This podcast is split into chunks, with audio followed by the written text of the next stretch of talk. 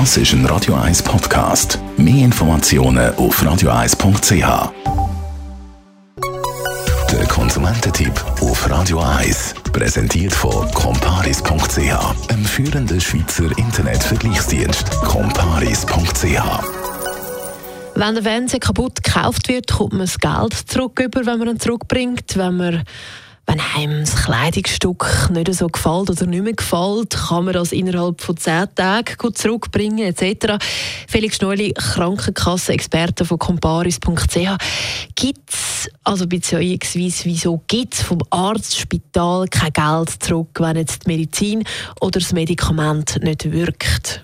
Medizin ist halt ein komplexes Angebot. Äh, äh, eigentlich könnte man es aber gleich auch so machen. Aber äh, bisher hat man sich dagegen gewehrt, wie man gesehen hat, ja, ob eine Medizin wirkt oder nicht, hängt halt von sehr vielen Faktoren ab.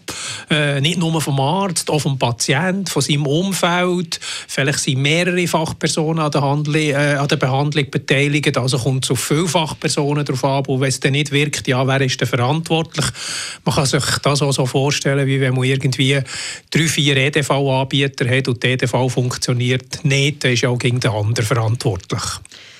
Kann man nicht wenigstens bei sehr teuren Medikamenten, es gibt ja extrem teure, zum Beispiel auch Krebsmedikamente, wenn die nicht wirken, die dann nicht zahlen? Das ist tatsächlich eine gute Idee. Die Pharmaindustrie, Novartis, Roche äh, redet schon lange von dem. Man müsste es jetzt wirklich endlich einmal machen, weil wenn jemand wirklich äh, vom Leben, vom Tod bedroht ist, schwer krank ist und dann braucht er noch ein Medikament, das sehr als teuerste, letzte Hoffnung sozusagen. Man hat das Medikament vielleicht anderswo für andere Krankheiten schon angewendet, aber für genau diesen Krebs jetzt gerade noch nicht. Und dann fehlen auch die klinischen Studien. Das Medikament ist vielleicht nicht einmal zugelassen dann wäre es tatsächlich vernünftig, wenn die Pharmaindustrie zusammen mit dem Bundesamt für Gesundheit und mit den Krankenversicherern würde einen Schritt vorwärts machen und sagen, okay, dann probieren wir doch das Medikament bei diesem Patienten. Das ist ja seine letzte Hoffnung. Und wenn es wirkt, ist gut, dann soll die Krankenversicherung zahlen.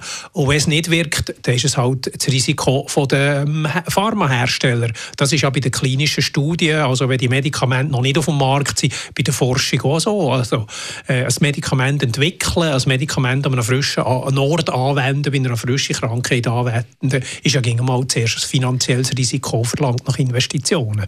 Wieso macht man das noch nicht? Man macht es nicht. Offensichtlich geht es uns einfach hier noch zu gut. Also, wir haben ja im Gesundheitswesen an mehreren Orten Probleme. Es gibt ja auch viele Operationen, die durchgeführt werden, Untersuchungen, die gemacht werden, die im Prinzip gar nicht nötig wären. Hier haben wir auch das Problem, Medikamente, neue Medikamente, die sehr teuer sind, wo die Wirkung überhaupt noch nicht absehbar ist, auch die Langzeitwirkung nicht absehbar ist. Es wäre wirklich sehr nötig, dass man da einen Schritt vorwärts macht. Wie gesagt, das, man bis jetzt nicht gemacht hat, ist, es ist bequem. Es ist nicht wie der Coiffeur, der sich darum kümmern muss, dass er Kunden hat, weil sonst geht der Konkurs. Hier ist es äh, relativ bequem für alle, die da einen Haufen Geld verdienen. Aber jetzt äh, wäre es höchste Zeit.